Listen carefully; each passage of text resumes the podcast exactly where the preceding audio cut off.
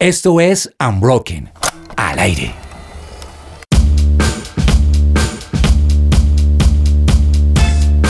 Y estamos muy contentos de que sigan conectados con nosotros en esto que se llama The Unbroken Project. Uy, Uy, todos súper conectados, mejor dicho. Esta mesa definitivamente es insuperable. Por un lado tenemos a la señorita Diana Trujillo. Buenas noches, días, no importa el momento en que nos esté escuchando, pero gracias por no perderse nuestros temas. Pero por otro lado también tenemos a nuestro maestro, al sensei, el sabio de la mesa, el señor James Estrada. Hola, hola, hola. Feliz de estar con todos ustedes. Tenemos un programón hoy. Tienen que estar ahí atentos. Pues es que quedamos muy picados con eso Sí, de que sí, sí. estuvimos hablando sobre comunicación incluyente, lenguaje universal, ¿no? Ese que incluye de verdad, ¿no? No solamente cambiar una letrica o algo, sino de verdad incluir a todas las personas. Y pues hoy tenemos un programa que nos va a abrir aún más los ojos, así que no se desconecten de esto que se llama The Unbroken Project.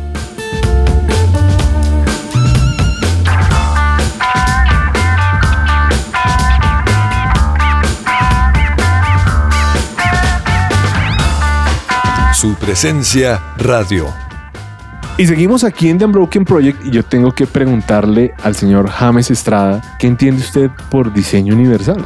Bueno, tengo antes y después, ¿no? Antes de investigar un poco sobre el tema, eh, bueno, entiendo que es diseño para todos, ¿no? Para todas las personas, diseñar cosas tanto en la ciudad como en casa que sean para, para todos, ¿no? Funcionales para todos. Pero antes, no sé, le hubiera dicho que mis universos, ¿no? Galaxias, satélites, constelaciones, todo, todo bien. Sí. ¿Para ti qué es, Dianita? Bueno, investigando el tema, no, no, antes del tema no, para mí era algo desconocido, creo que nunca había escuchado este término, pero ya ahorita abarca muchas cosas y muy interesante. Bastante. Pues cuéntanos qué celular utilizas, Dianita. Mm, patrocinado, no, Sí, nuestro patrocinador. Ah, ¿qué? un iPhone. Un iPhone. Y es súper fácil encontrar el cargador de ese maravilloso Ay. equipo, me imagino. No, no siempre. O sea, a veces con lo que sufro es con algunos conectores. Si necesito para un computador, entonces no me sirve No. cualquier computador. eh, para, para los audífonos, entonces tengo que conseguir un plug diferente. A veces sufro un poco con eso. Hablando de plug, me acordé de mi pug que debe estar escuchándome en casa con los ojitos por fuera, pero efectivamente, efectivamente, pues, ¿usted qué celular usa, Jamesito? Un iPhone nuevecito. O sea, ambos sufren de lo mismo. Nuevecito, no encuentran, no. no encuentran cargadores muy fácilmente y más el de, el de James. está todo aporreado. Pues resulta que ahora los Android, por ejemplo, utilizan un cargador que se llama tipo C. Y la Unión Europea ahora instituyó que todos los celulares, aún los iPhone, deben tener ese tipo de cargador como parte del diseño universal. Quiere decir que debe ser algo que muchas personas puedan usar y que genere soluciones. James, vámonos para algo más práctico. Sí, ¿Alguna vez le ha tocado salir de un mueble porque no le cabe por la puerta de la casa? sí claro. claro. ¿Y, y hay qué? No, pues ahí no sé, echar un mueble o alguna cosa así. Alguien sale beneficiado. Sí. Alguien tiene lo que tú desechas. Sí, claro, Pero- eso pasa. Pero justamente también parte de lo que podríamos llamar diseño universal es que las puertas deben ser amplias, por lo menos de un metro, para que todos sus mueblecitos quepan en la casa. Claro que sí. Cuando yo les hablo de verde, naranja y rojo, ¿ustedes qué piensan? ¿Semáforo? Yo pienso en equipos de fútbol. Atlético Nacional, Envigado. y otro que hay para allá en Cali que le dicen Deportivo Ah, Cali. ya, ya, Ah, ya. Bueno, pero también dependiendo del color del equipo, pues puede Sí, estar sí. En, en rojo. En rojo, ese sí es un Oh. color bonito, como la mechita. claro, es bonito, pero quiere decir que, que está en problemado. O Exacto. el naranja. El naranja, no, yo pienso es- en el semáforo. Ahora, digamos que algo que me ha gustado es que también eso ha venido cambiando, ¿no? Ya no encontramos el típico semáforo con rojo, eh, naranja y verde, sino encontramos figuras, el conteo regresivo. Me encanta esa evolución de los semáforos. Sí. Que ya, ok, ¿puedo cruzar? No, no, esperemos. Para mí es importante el conteo de segundos. Sí. Me parece buenísimo. Bueno, pues también quería contarles un chisme y es que hace unos 10 años yo trabajaba en un canal de televisión regional Sí. que se llama Regional. Sí, Regional diga. TV Andina, TV Andina, Canal 13, Canal 13.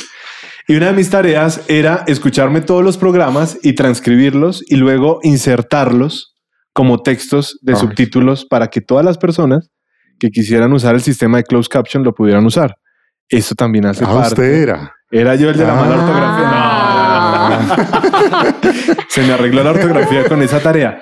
Todo esto, todo esto que mejora la, accesi- la accesibilidad de las personas a, a un sinfín de, de usos, Sí. hace parte del diseño universal. Wow, y de esto es lo que queremos hablarles hoy aquí en The Unbroken. Excelente.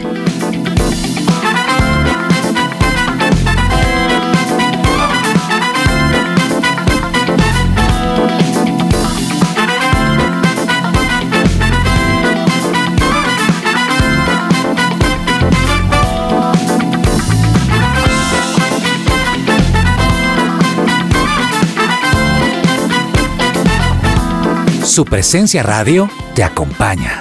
Y seguimos en The Unbroken Project hablando de diseño universal y para hablar de este tema tan interesante, Dianita y James, nos fuimos hasta los confines del mundo para traernos a los expertos, docentes de la Universidad del Bosque aquí en Bogotá, Colombia. Ellos son la profesora Beatriz Sukamoto Ushida y todos están ahí en sus casas.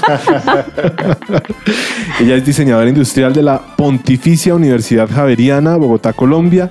Máster eh, de diseño, voy a decirlo, tratar de decirlo en inglés, porque mi inglés es buenísimo. Es mejor el de James, pero es Master of Design in Living Environmental Studios de la Universidad de Kyushu, en Fukuoka, Japón. Curso de posgrado en Ingeniería de Proyectos de la Universidad Politécnica de Cataluña en Barcelona, España y profesora asociada investigadora líder del Grupo de Investigación Ergonomía Diseño Universal y sus aplicaciones de la Universidad del Bosque. Y Juan Sebastián Ávila, director del programa de Diseño Industrial de la Universidad del Bosque, PhD de Diseño, Fabricación y Gestión de Proyectos Industriales de la Universidad Politécnica de Valencia, España.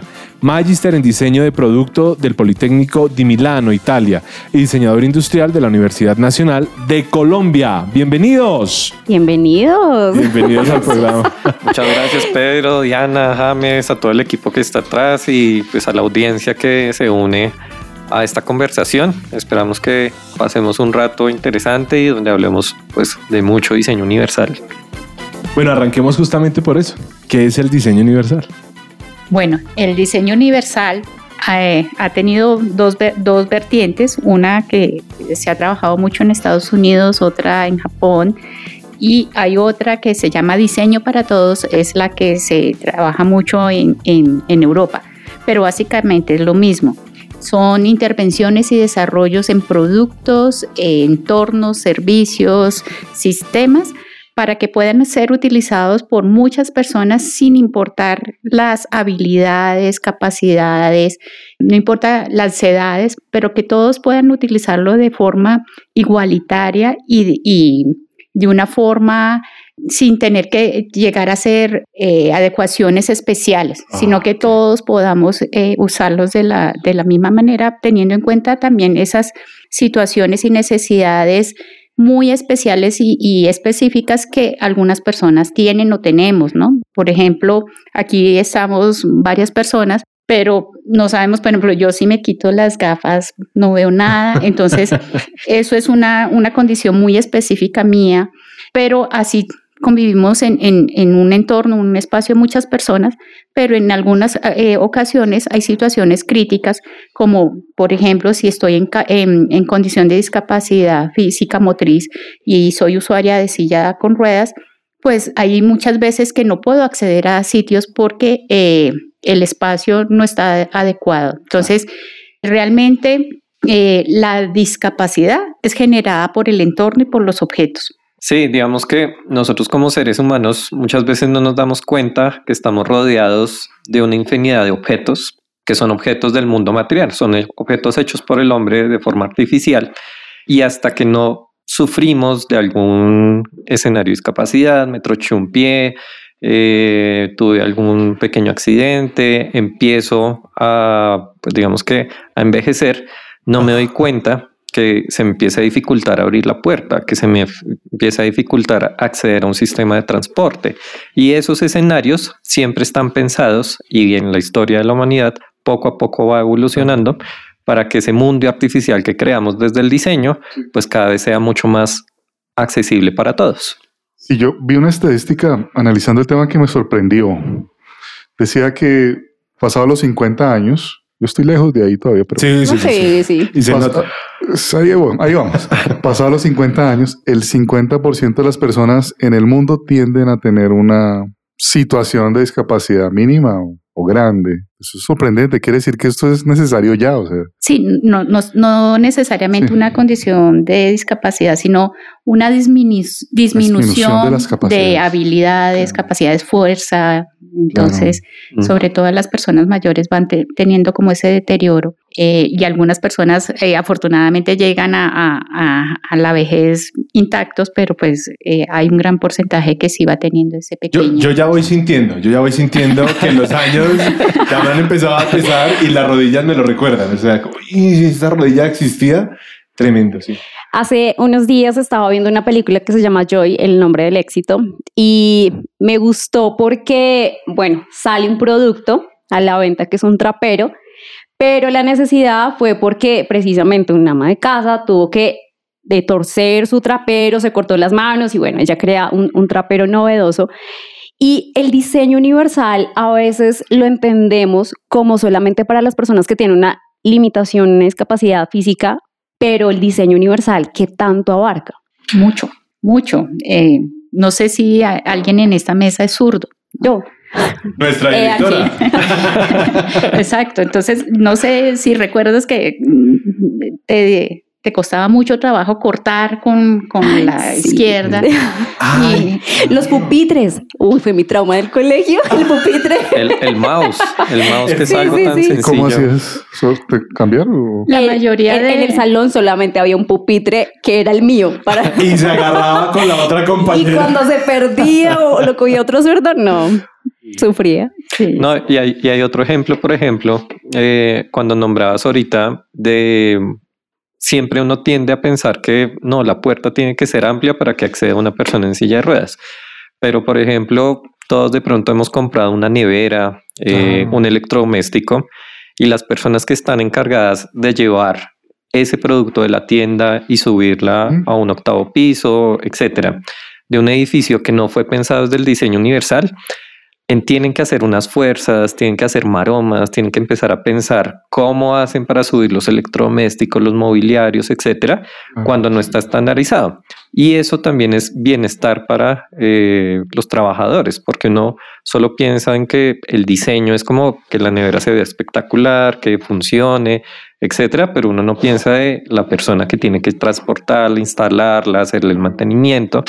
Y en esos escenarios es cuando empezamos a hablar desde una perspectiva mucho más amplia del diseño Claro. universal, que no es para una persona que tiene de pronto alguna discapacidad, sino simplemente para el trabajador que está eh, pues haciendo su actividad de instalación. Me gusta algo que menciona Juan y es con respecto a que se vea bonito, pero que sea funcional. ¿Cómo encontrar ese, ese equilibrio entre eh, el diseño estético y el diseño funcional? Bueno, si a mí me preguntan, diseño bonito que no funcione, yo como soy ergónoma, eh, nunca desligo esas dos cosas, ¿no? La parte emocional sí tiene, es decir, esa parte estética eh, formal, tiene también una función de generar un impacto en la persona y si yo no tengo empatía y no tengo ese gran impacto de me gusta o no me gusta, eh, pues falla. Por ejemplo, se hicieron unos estudios de diseñar dos cajeros electrónicos exactamente iguales en función, pero estéticamente eh, uno de ellos estaba mejor desarrollado y la encuesta arrojó de que funcionaba mejor el que era más bonito, ¿sí? Eh, pero nosotros le llamamos más eh, diseño de interfaces, es decir, desde la ergonomía, un buen diseño de interfaces hace que sea agradable, fácil de usar. Eh, mm, eh, tengo claro que también hay otra línea del diseño que se dedica a, a este, eh, el desarrollo de productos bonitos, hermosos, pero igual tienen esa función, ¿no? Su función es, por ejemplo, si es un florero, pues tiene que atraer a la persona, además de contener las flores, pues tiene que eh, Agra- tener ese, agradarme. exacto, Mm. para, para la que afecta la decisión de compra. Pero pues yo desde la ergonomía y desde el diseño universal pienso que no deberían estar eh, Peleadas, pues. peleadas, sí. Sí. No, y hay también di- diferentes escenarios porque el diseño universal también tiene que ver mucho con la ergonomía cognitiva. ¿Y qué es eso? Es entender, por ejemplo, que esta mesa donde estamos ahorita, que tiene un acabado superficial, tiene unos colores, tiene una calidez por el material que se escogió, etcétera, también transmite tranquilidad al ser humano. Uno se pregunta a veces como, uy, ¿qué pasaría si todo este entorno que estuviéramos fuera en aluminio? No se sentiría retraído, con frío, en, un ambiente pues hostil. Y en esos escenarios, por ejemplo, desde el diseño interior, también es muy importante entender que el escenario estético, la función estética, es algo muy importante porque transmite tranquilidad, serenidad, eh, pues diferentes escenarios para la tranquilidad del ser humano. Y yo creo que también un tema de inclusión, ¿cierto? No como, no sé, esto tiene un diseño para las personas que no tienen la discapacidad, pero para los que tienen alguna limitación, el diseño no es tan elaborado. Entonces creo que también ahí entra un poco el tema de la inclusión y que se vea igual para todos. No, y, y digamos que se dice que muy buen diseño es que uno no es consciente ni siquiera que hace alguna actividad, si no es tan sencilla, tan fácil, tan fluida. Por ejemplo, cuando uno conduce un automóvil, eh, que uno ni, ni, siquiera razona de que tiene que oprimir un botón, mover una palanca, accionar algún dispositivo. Claro. ¿Está mal diseñado el mundo? Mm, yo no diría que está mal diseñado, sino sigue evolucionando. Eh, ¿Por qué? Porque pues cuando vemos, no sé, si volvemos al tema de la arquitectura, construcciones de los años 70, 80, las necesidades eran otras. Hoy, por ejemplo, también hablamos mucho de sostenibilidad desde el diseño, eh, que es un factor también muy importante porque dentro de esa universalidad ya no solo consideramos al ser humano, sino nuestro entorno, a la fauna, a la flora, al medio ambiente, al aire que respiramos.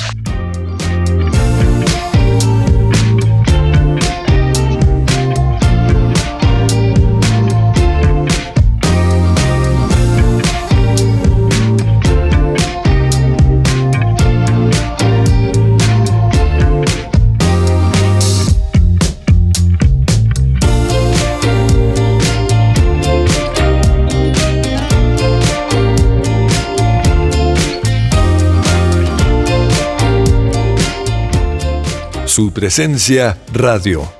Y seguimos en The Unbroken Project con los profesores Juan Sebastián Ávila y la profesora Beatriz Sukamoto. ¿Lo dije bien? Perfecto. Hablando de diseño universal. ¿Y por qué nos cuentan un poquito cómo ustedes enseñan el tema de diseño universal en la universidad? Bueno, pues nosotros partimos de la carrera de diseño industrial, que es una carrera eh, pues muy internacional porque finalmente en toda la sociedad, en todos los países, en todas las ciudades, transformamos materias primas en objetos. Y en ese escenario nosotros vamos formando a nuestros estudiantes en diferentes procesos de entender los materiales, la estética, las funciones prácticas, las funciones simbólicas, etc. Y desde hace un tiempo nos empezamos a dar cuenta que teníamos que dar un paso adicional. Nosotros tenemos una especialización en ergonomía que es de donde nace la maestría en ergonomía y diseño universal, donde pues somos docentes y estamos impulsando esta temática porque estamos en un escenario, por ejemplo en Colombia, donde empieza la discusión, por ejemplo, de la construcción del metro de Bogotá. Esos escenarios de grandes infraestructuras tienen que tener muchos puntos de vista, entre ellos, por ejemplo, entender escenarios de accesibilidad que va más allá de la silla azul y que respetar el, el, espacio en el centro comercial que tiene un loguito de una persona en silla de ruedas, sino que va mucho más allá. Por ejemplo, desde ¿Qué pasa si yo soy daltónico y me presentan el mapa de navegación de las rutas, etcétera? ¿Puedo, preguntar ahí? Claro. ¿Qué pasa? O sea, ¿cómo sería un diseño universal para ese tipo de personas? Se utilizan, por ejemplo, gamas de colores que oh, la gran mayoría de las personas empiezan a, distinguir, por ejemplo, en escalas de grises. Entonces ya saben, por ejemplo, que una ruta pues, me lleva a un punto. De pronto no lo entienden como lo entiende la gran mayoría de las personas. Rojo, azul, verde, etcétera pero se alcanzan a tener diferenciación. Y hay muchísimos ejemplos de pues, escenarios mal diseñados. Este, por ejemplo, del, metro de Bogotá, da para hablar desde accesibilidad, desde eh, la infraestructura em, satélite, es decir, por ejemplo, la accesibilidad de biciusuarios, la accesibilidad en andenes, etcétera. Y desde ese punto de vista nosotros nos paramos y empezamos a reflexionar y decir, bueno, tenemos que no solamente formarnos como arquitectos, como diseñadores industriales, como diseñadores gráficos, eh, artistas, etcétera, para generar pues, nuestras labores del oficio, sino que podemos dar un paso más allá y empezar a pensar críticamente si esto está acorde para un escenario mucho mayor eh, de accesibilidad, de diseño universal. Juan, y podemos hablar un poco como de esos ejemplos de cosas bien diseñadas, porque creo que normalmente uno va por la vía, por la calle, asumiendo que todo está bien, pero no es consciente de esas cosas de diseño. Entonces, ¿qué cosas están bien hechas y cuáles están mal que hacen parte de lo cotidiano? Hay muchas bien hechas, hay muy buenas intenciones. Por ejemplo, nosotros tenemos mm, el Museo Nacional, tiene una intervención desde el diseño universal para que todas las personas puedan acceder al museo. Está también la Julio Mario Santo Domingo. Es muy fácil implementar, el diseño universal en la parte arquitectónica. Por ejemplo, eh, una edificación que tiene eh, ascensores, pero ascensores donde permiten que entre una persona con silla de ruedas, con caminador, con una, una eh, madre con un cochecito de gemelos, ¿sí?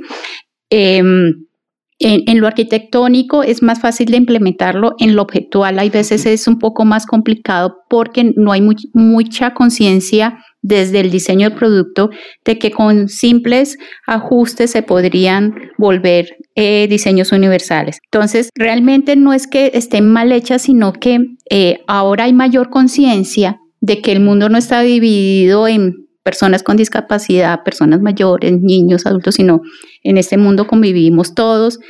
Hay una evolución y, y en nuestro ciclo de vida incluso podemos tener fases de discapacidad temporal, ¿no? El mundo no está diseñado para los niños, entonces tienen que escalar las sillas para poderse sentar, eh, las manijas están muy altas y en la medida que vamos creciendo, incluso por ejemplo una madre gestante con su estómago grande, su barriga grande, bajar unas escaleras es difícil, ¿no?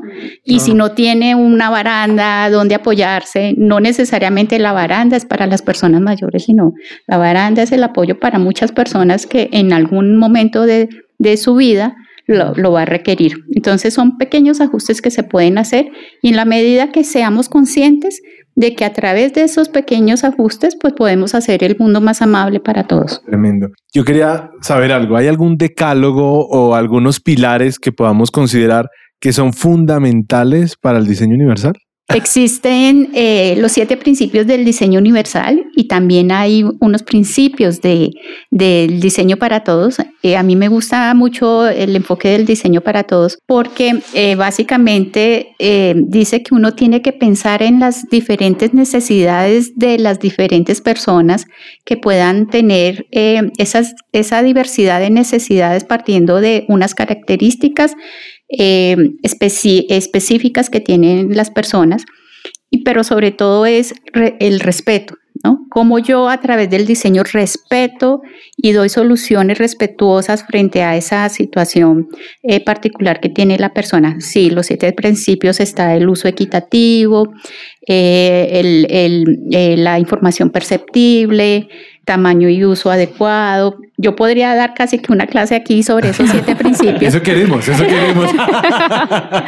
Eh, pero creo que lo más importante es generar esa conciencia, porque la mayor barrera es la barrera actitudinal eh, de las, las, personas frente a esas situaciones. Hay barreras objetuales, hay barreras organizacionales, hay barreras eh, incluso mm, sistémicas, pero las barreras actitudinales son las más difíciles de romper. Y cuando hacemos estas charlas generan ese rompimiento sobre esa brecha que hay sobre entender que que hay otras personas con, con, con unas eh, necesidades específicas. yo, yo estoy impresionado porque, o sea, me parece que es un cambio cultural y de mentalidad pues tremendo, o sea, yo, llego hasta la silla del Transmilenio, la azul. La azul, la azul, sí.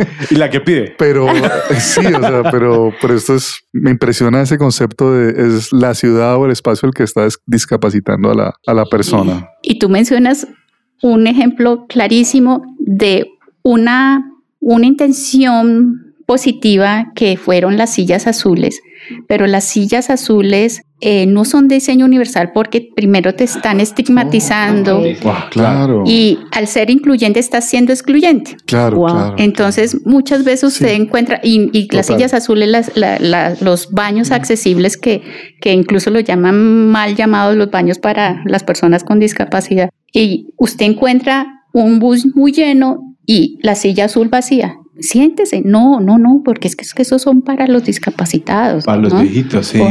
No, si está disponible, úselo. La silla azul es para que todo el mundo lo use. Sí, pero si llega una persona con muletas o con un bebé o en estado, eh, eh, una mujer gestante o una persona mayor, cédale, Claro. cédale sin que le tengan que pedir, oiga, pero páseme la silla. En, No. en ese orden de ideas, así sea la roja.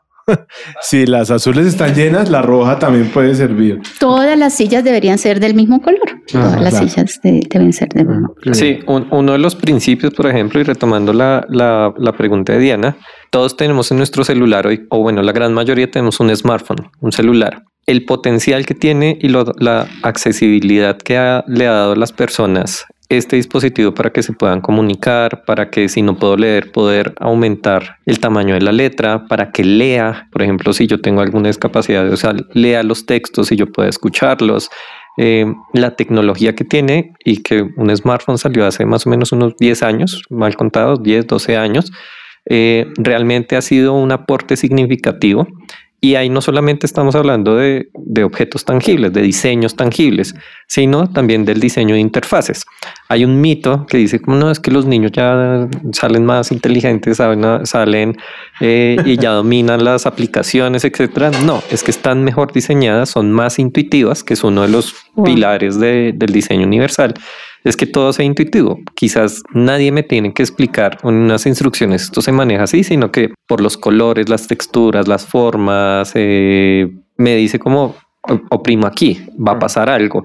Y esos escenarios son muy difíciles. eh, hay que hacer muchas pruebas, muchos prototipos, etcétera, para que lo que sea un buen diseño realmente sea algo que uno ni siquiera ha razonado como Wow. esto está bueno o esta aplicación es, es, es, pues un buen Sí, diseño como buen tal. diseño. O sea que el diseño universal no solo aplica para objetos, sino trasciende ya a la tecnología.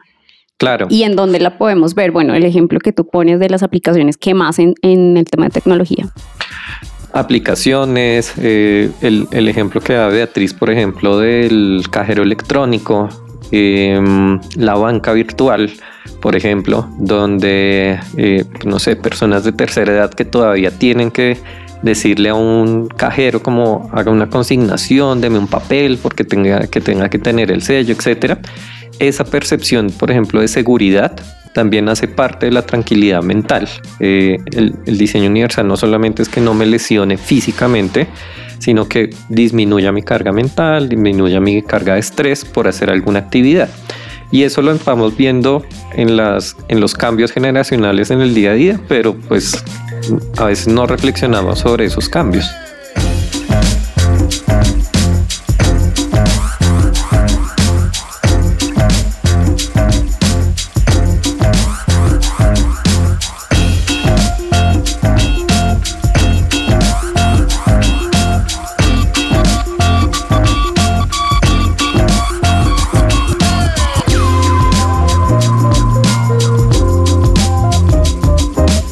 Su presencia radio te acompaña. Tremendo. ¿Hay alguna ciudad o lugar en el mundo donde esté más avanzado este tema que en otros? ¿O es algo que Tal está- vez en Japón. o- ¿Tú qué dices, Beatriz? Hay varios, hay varios ejemplos. Hay la ciudad de Calgary, está Nueva York, está en Japón hay una ciudad que se llama Shizuoka. En Japón lo que pasa es que eh, tienen eh, el, el diseño universal un poco más como arraigado, digamos, eh, porque la población japonesa desde hace muchos tiempos, hace muchos años, la población mayor es, es muy grande. Entonces, la conciencia a que hay que pensar en cómo hacerle las la vida más fácil, pues eh, hizo que generaran ciudades ama- amables Ah, y, y la tecnología ha ayudado a lo que se llama la construcción de las Smart City, no solamente en términos de, de tecnología, sino en cómo vuelven las ciudades más amables.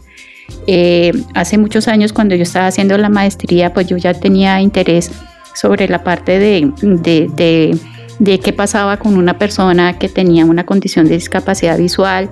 Yo me vendé los ojos por una semana y me fui de una ciudad a otra sin ningún problema, ¿sí? Claro, tenía mi, mi compañero que me ayudó, pero el hacer ese reto y entender que uno puede movilizarse y tener autonomía, eh, pues fue una experiencia muy, muy importante y con el tiempo nos hemos dado cuenta que esa parte de sensibilización es muy importante. No es poner, eh, nuestro yo tengo un amigo que se llama Ricardo Becerra, diseñador industrial, usuario de silla con ruedas, y él, dice, no es ponerse en los zapatos del otro, no, es generar ese sentimiento de, de conciencia sobre las dificultades que tiene una persona por sus diferentes habilidades. Si yo tomo conciencia en el momento en que yo estoy diseñando, estoy teniendo en cuenta esas necesidades, cómo voy a resolver esas necesidades de estas personas. Bueno, y, y en toda la experiencia que ustedes tienen, ¿cuál ha sido ese proyecto que los ha marcado? Que ustedes dicen, ay, fue tan chévere trabajar en esto, me aportó. ¿Cuál, cuál ha sido? Muchos. Hay muchísimos. Que los haya marcado. Muchísimos eh, marcado. Bueno, eh, por ejemplo, las ciudades que son sedes de Juegos, Olímpicos, del Mundial, etcétera, reúnen personas de todo el mundo y todo el mundo no habla el mismo idioma, no tiene las mismas costumbres, etcétera. Y ahí, cuando por ejemplo uno ha tenido la oportunidad de viajar, por ejemplo, el último, el Mundial de Qatar, si yo me acerco y no entiendo ni siquiera la caligrafía, no me, entienden, para pedir algo tan sencillo, por ejemplo, como eh, algún alimento, alguna orientación de dónde está el sistema de transporte, empiezo a vivir como esos escenarios de entender como ojalá que por alguna gráfica, algún símbolo, yo me empieza a, a valer por mí mismo y navegar por la ciudad. Y en esos escenarios es donde uno empieza a entender que desde algo muy sencillo como la señalética me puede orientar o me puede perder más en un proyecto. Nosotros, eh, también por ser un país en vía de desarrollo, no tenemos muchos proyectos donde uno diga, no, soy Apple y diseño un producto que, no sé, el iPhone cambió la vida y transformó de, de muchas personas. Pero un proyecto así sea muy sencillo de una señalética en un sistema de transporte como el sistema masivo de, de Transmilenio, cambia la vida de muchas personas sin que uno, pues, digamos, que se dé cuenta. Eh, y esos proyectos son, son bien interesantes de, de trabajar. Hay, hay, hay algo que yo tengo que decir, como acompañando la pregunta de Dianita. A mí ese trapero sí me cambió la vida. o sea, y, quiero llevarlo a esto, ¿no? Em, digamos, hay, un, hay objetos que tenemos en nuestra cotidianidad que decimos, oiga, esta vaina está muy bien diseñada. Un ejemplo es ese trapero, ¿sí? que es de fácil, de fácil escurrir. Pero yo quería preguntarles a ustedes cuál es su objeto favorito en su vida cotidiana que ustedes dicen, uy, es que este se nota que lo diseñaron muy bien. Mm, es que es difícil. Por ejemplo, los automóviles okay. han evolucionado de una forma impresionante. Ahorita estamos en una revolución hacia la movilidad eléctrica, aparecen los coches autónomos que se manejan de forma automática y para mí es muy importante el tema de seguridad. ¿sí? Eh, un automóvil de los años 70, de los años 60, que podría ser espectacular, muy bonito, etcétera, pero en un momento de un accidente, por ejemplo, donde no se pensaba los sistemas de seguridad, donde no se pensaba que si yo tuviera, por ejemplo, el pito para decirle a la otra persona es que voy pasando, eh, los sistemas de iluminación inteligente, me parece que son de las cosas más avanzadas que ha creado el hombre y que realmente uno no se da cuenta, pero disminuyen también el riesgo que uno tiene en, pues, al movilizarse. Si uno ve estadísticas, por ejemplo, eh, los coches automáticos, los coches modernos, tienen muchos sistemas de seguridad que hacen que pues vivir en la ciudad sea mucho más tranquilo. Eso para mí es muy significativo pues en términos de, pues, de diseño. Me parece que son cosas espectaculares. Bueno, pues no es que yo conviva con este eh, objeto. Diría que cuando estuve en Japón y viví varios años allá, un semáforo. Ustedes mismos lo dijeron hace un ratico qué pasa con el amarillo, con el, con el naranja, rojo y verde. ¿no? Y, y, hasta uno no ver realmente cómo es que ve un daltónico y, y, y en Japón los semáforos son amarillo, eh, azul y rojo. ¿Sí? Ah, ¿Por qué? Porque código. si, si ustedes ven con una aplicación que hay, que hay disponible de ver cómo, como una simulación de cómo ve un daltónico, eh, el azul y el rojo se discriminan muy bien y el amarillo con el azul también se discrimina muy bien. Pero, pero eh, eh, algo tan sencillo como que yo cambio un color y además eh, pensando en las personas que tienen discapacidad visual, eh, le pongo que cuando está en carrera, en, en, un cruce, lo de carrera suena un sonido y, en, por la calle suena otro sonido. Entonces yo ya sé si tengo paso o no tengo paso. ¿No? Y entonces, y lo que ustedes decían, ya le, le cambiaron la, la información y entonces eh, le pongo unos iconos que, que me van a indicar si cruces no puedo pasar y, y un círculo es que sí puedo pasar. Entonces, en esos pequeños detalles que, que ya es un objeto de, de que está en nuestras ciudades y le podemos hacer ese cambio, ya podemos pensar que se convierte en un diseño universal.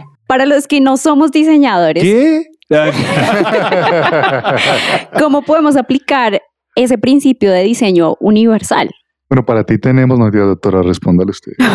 Ahorita está. hay, un, hay un escenario, por ejemplo, que la gran mayoría de, de las personas puede hacer y es consumir de forma responsable. ¿Por qué?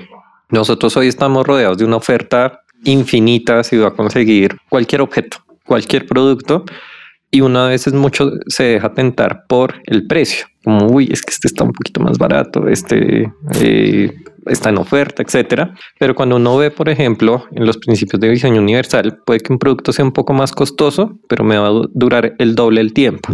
¿Eso qué significa? Que no lo voy a desechar de una forma pues tan eh, Pronta. pronta, que de pronto se lo voy a heredar a alguien que va a ser pues mucho más eh, útil en, en, ese, en esos escenarios y que de pronto a veces tiene un esfuerzo adicional en su lo que se llama el I más D, en su investigación y desarrollo. Una empresa se demoró un poquito más en desarrollar este producto que el otro, por eso tiene unos costos más amplios, pero me da muchas ventajas. Y eso es algo que las nuevas generaciones son mucho más conscientes. Hace poco hubo también, por ejemplo, con el, eh, el tema de la moda, de la, de la ropa. La moda Eh, rápida. de la moda rápida, eh, porque ya las nuevas generaciones empiezan a cuestionar como, ¿será que realmente eh, es necesario lanzar 24 colecciones en un año? No, no, no tiene ninguna lógica. Y cuando yo empiezo a indagar un poco más, no, es que para que sea tan barato, alguien lo tiene que pagar, que son países en, eh, tercermundistas, que contaminan ríos, que utilizan, pues, digamos que malas prácticas laborales. Y ahí uno empieza a decir como, bueno, yo como consumidor, de pronto empiezo a entender los valores de una marca, empiezo a entender los valores de, de alguna compañía y refuerzo comprar productos de forma responsable. Estamos hablando del diseño universal para el beneficio de todos, ¿cierto? Pero de pronto el doble discurso de lo patento para yo también obtener un beneficio económico o lo, o lo cedo a la humanidad porque de verdad quiero beneficiar a la humanidad. Séalo, como de- Pedrito, séalo, hermano. yo lo cediría, pero quiero saber Ah, los expertos paténtelo. Paténtelo. Yo, yo diría ahí que depende. Eh, el caso más sonado que nosotros utilizamos mucho es, por ejemplo, el de Volvo. Volvo fue el inventor del eh, seatbelt, el, El cinturón. eh, cinturón de seguridad De tres puntos. de tres puntos. Y fue tan exitoso en las pruebas que realmente ellos dijeron, nosotros no podemos ser tan egoístas de haber inventado esto, desarrollado y usarlo solo para nuestros automóviles, que eh, pues vamos a dejar la patente abierta. Ahorita fue muy sonado el tema, por ejemplo, de las vacunas mm, también, de liberar las patentes, pero también hay que tener cierto equilibrio porque esa es la moneda de negocio de muchas empresas que están naciendo, eh, que hicieron un esfuerzo grande en investigar, en desarrollar algún proyecto, un producto. Eh, y ese mecanismo de patentar, pues es un mecanismo válido. Entonces, yo creo que depende mucho también del momento de la compañía, de la empresa, en qué posición está, eh, para realmente pues Porque el- patentar o no patentar. El- finalmente el mundo funciona, hay que vender, ¿no? Pero, ¿cómo ven ustedes esto hacia el futuro? O sea, yo, porque yo veo acá, bueno, sin conocer tanto el tema, un potencial transformador sobre los espacios y las ciudades. Sí, sí, sí es así, o sea, puede pasar esto hacia futuro, no sé, unas décadas o... está pasando, Ya está creo pasando. yo. Sí, ya está pasando. El diseño universal ya lleva muchísimo tiempo. Incluso nació desde una necesidad particular de, de, de- de las personas que, que en guerra eh, sufrieron eh, amputaciones y entonces eh, había un- una población en en Estados Unidos muy grande con discapacidad, pero entonces inicialmente nació pensando en esas, en esas necesidades tan, tan particulares, pero con el tiempo se dieron cuenta que, eh, potenciaba incluso la industria, porque si usted está pensando en, un producto que puede sa- ser usado para muchas personas con diferentes habilidades, pues también iba a tener mayores ventas, iba a potenciar pues los negocios de la empresa. Entonces, yo creo que la transformación ya viene haciéndose de- desde hace muchos años, pero creo que la conciencia en el común de la gente en- en- es mayor ahora, ¿no? Porque tal vez algunos no habían escuchado nunca hablar sobre el diseño universal. Hoy ya hay más personas que, que- que, eh, escuchan de esto y en, incluso en nuestra academia en, en- en la Universidad del Bosque, eh, muchas personas dicen, ay, yo no sabía que esto existía, ¿no? Y entonces empiezo a darle ejemplos de que existen hace muchísimos años y dice, ah, eso es diseño universal, yo no sabía que eso era diseño universal. Como que algunos.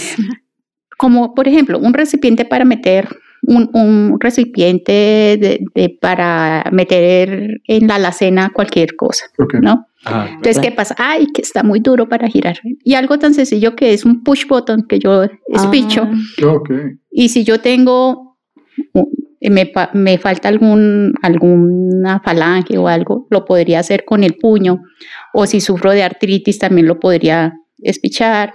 Entonces, cosas tan sencillas que lo tenemos incluso en nuestras cocinas, pero no nos habíamos dado cuenta que Ujú. tienen Que ese eran eso. enfoque. Ese Ah, enfoque. Para finalizar, yo quería que por favor le dieran un, un mensaje a los que quieren estudiar diseño. O sea, ¿qué le dirían ustedes a alguien que quiere estudiar diseño y que nos está escuchando hoy? Bueno, yo creo que lo más importante es que esta carrera puede ser un, ser un agente transformador porque ya no solamente se trata, y cuando uno habla de diseño es como no, que sea bonito. No, nosotros no hacemos eso. Es una pequeña parte muy importante, pero... Lo que hizo eh, Dios con Pedro, ¿no? Que sea bonito, no, hagámoslo. Exacto. Que sea funcional. Que sea funcional. funcional Sí, cosa. sí. El tema estético, dejémoslo de lado. Sí, sí, sí. que, que funcione, que dure, que perdure en el tiempo, que no afecte el ecosistema, que sea sostenible eh, y que sea un producto donde realmente no perjudique a, a un usuario, ¿cierto? Eh, el ejemplo que Beatriz decía, pues es muy, es muy válido. Muchas veces nos dejamos llevar por diseños, no sé, que nos fueron muy bien realizados y que si se cae y se parte, Wow. me corta, eh, que de pronto me, me lastima y pues genera pues algunos escenarios estresantes. Yo creo que esto es un escenario que todavía tiene mucho por desarrollar. Siempre que nosotros pensamos en el mundo material evoluciona, porque este ejemplo yo también se lo cuento mucho a, a los estudiantes y es como piensa en el mundo material con el que creció tu abuelo o tus padres Claro. sus sus mobiliarios, su usaban. ropa, su tecnología era otra cosa diferente a lo que nosotros tenemos y seguramente va a ser completamente diferente a lo que va a pasar en los próximos 10 años, en 15 años. Ahora, algo que sí rescato de eso es que ellos sí heredaban cosas porque duraban muchísimo tiempo. todo. Profe Beatriz, su, su mensaje a los que van a estudiar diseño. Bueno, pues yo soy una apasionada del diseño industrial y, y a los jóvenes les diría pues que, que si quieren ser parte de esa comunidad transformadora, no solo del hoy, del mañana, sino del futuro, pues esta es una carrera donde pueden realizar eh, esa, eh, ese aporte a través de, de la transformación de no solo transformación a, a través de productos, sino entornos, servicios, Claro. puede generar un, un gran impacto en, en- en la ciudad, en el mundo. En el mundo y en la ciudad también. bueno, pues ellos eran Juan Sebastián Ávila y la profesora Beatriz Sukamoto de eh, la maestría de diseño universal de la Universidad del Bosque. Muchas gracias por habernos Ay, acompañado. sí, Ustedes por la invitación y estamos atentos también para que cuando tengan otra oportunidad estaremos aquí Gracias. pendientes Claro para aportar. Gracias. Muchas Qué gracias.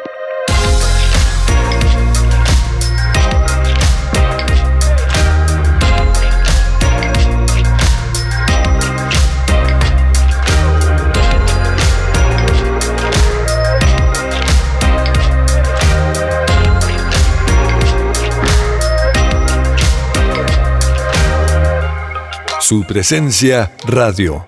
Después de escuchar a estos duros del diseño universal, es imposible también no pensar en Dios y cómo, cómo todo nuestro organismo y todo funciona para bien. Por ejemplo, cada año el polvo del desierto del Sahara recorre la Tierra y llega al Amazonas y con eso llena de vida el Amazonas. O cosas como que el planeta Tierra está ubicado a la distancia perfecta entre eh, eh, perfecta del Sol. Es decir, un poco más cerca nos achicharramos, un poco más lejos nos congelamos. Así que estamos en un punto perfecto y es imposible no pensar en Dios en estos momentos, ¿o no, James? Claro que sí. Mira este versículo, Colosenses 3:11, donde ya no importa el ser griego o judío, estar circuncidado o no, ser extranjero o inculto, siervo o libre. Y mire, este aquí viene como diseño universal, sino que Cristo es todo y está en todos. Wow. Para todos. Para todos, Para, para, todos. todos. ¿no? algo que me marcó también de lo que ellos decían es un llamado a ser un agente transformador. Sí. Este programa es una invitación a salir de la rutina, ver más allá y despertar nuestra creatividad en pro de otros. ¿Cómo puedo incluir a otros desde cosas básicas de, de diseño? Y, y no tiene que ser patentar, sino que tenemos en las manos para poder ayudar a otros. ¿Cómo podemos hacer más fácil la vida de otros? Claro. Y es que ese es el objetivo finalmente del diseño. Claro que sea bonito, pero que de verdad solucione necesidades. Un poco también lo que hacía Jesús, ¿no? Sí. Que iba directo a las necesidades de las personas. Hay algo impresionante que nos explicaban los profes y es lo que te discapacita es la ciudad, El entorno. el entorno y a veces discapacitamos a las personas por su lugar de procedencia, em, por su Por nivel académico, por su edad, porque no piensa como yo. Claro. ¿no? Y la discapacitamos de nuestro amor, de nuestra amistad. Y, y el Evangelio está desarrollado para eso, para que, para no rechazar, sino incluirlos a todos en el amor de Cristo. Adoptar, ¿no? Adoptar, es- uno de los términos que más, más Exacto. podemos usar.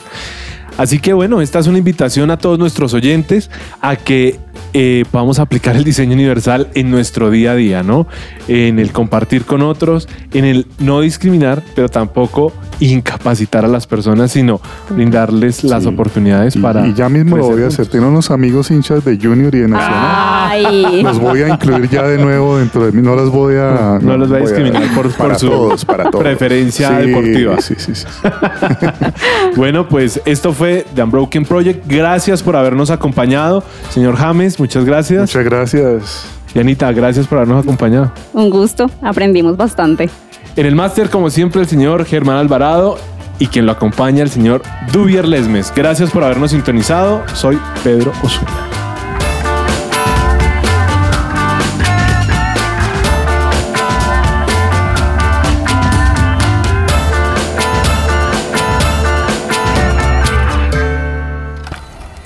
Somos Unbroken.